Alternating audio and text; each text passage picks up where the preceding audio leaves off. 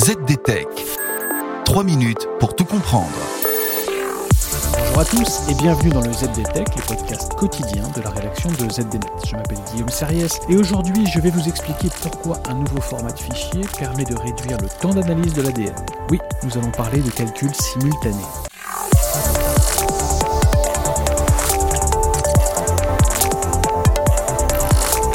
Le traitement de données produit par le séquençage de l'ADN est chronophage. Comptez en général deux semaines. Mais voici qu'un nouveau format de fichier permet de passer à une demi-journée de traitement. Comment et pourquoi? Eh bien, écoutez ce qui suit. Ce nouveau format de fichier informatique accélère l'analyse du séquençage par nanopore. Et allez, encore un terme incompréhensible. Voilà, je vous explique maintenant ce qu'est le séquençage nanopore. Cette méthode de séquençage de l'ADN est utilisée depuis 1995. Pour ce faire, les laborantins utilisent des trous d'un diamètre de l'ordre du nanomètre, d'où le terme nanopore.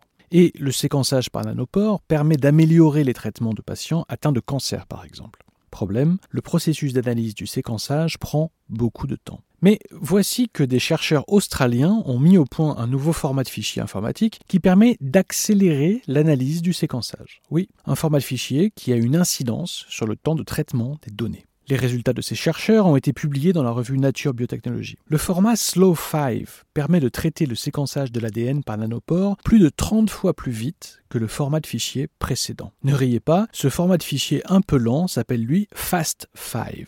Jusqu'à présent, les données produites par le processus de séquençage d'ADN sont systématiquement enregistrées dans des formats de fichiers FAST5. Le résultat d'un séquençage d'ADN est contenu dans un fichier informatique d'un volume d'environ 1,3 téraoctets, soit l'équivalent de 650 heures de vidéo haute définition. Et pour traiter plus d'un téraoctet de données, il faut environ deux semaines aux ordinateurs. Avec le format de fichier Slow5, on passe à une demi-journée pour le même volume d'informations. Et voici pourquoi. Contrairement au format Fast 5, le format Slow 5 permet le calcul parallèle.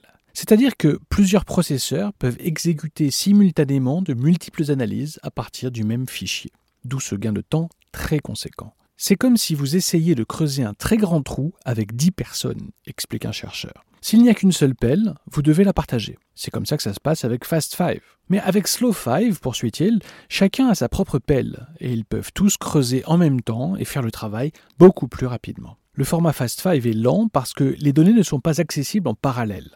Il est basé sur le format de données hiérarchique qui a été conçu dans les années 1990 pour fonctionner sur des machines qui, à l'époque, n'avaient qu'un seul processeur. Les machines modernes, elles, embarquent plusieurs processeurs inventer un format de fichier qui permet de tirer parti de la simultanéité de la puissance de calcul de ces machines, est donc un progrès technologique majeur.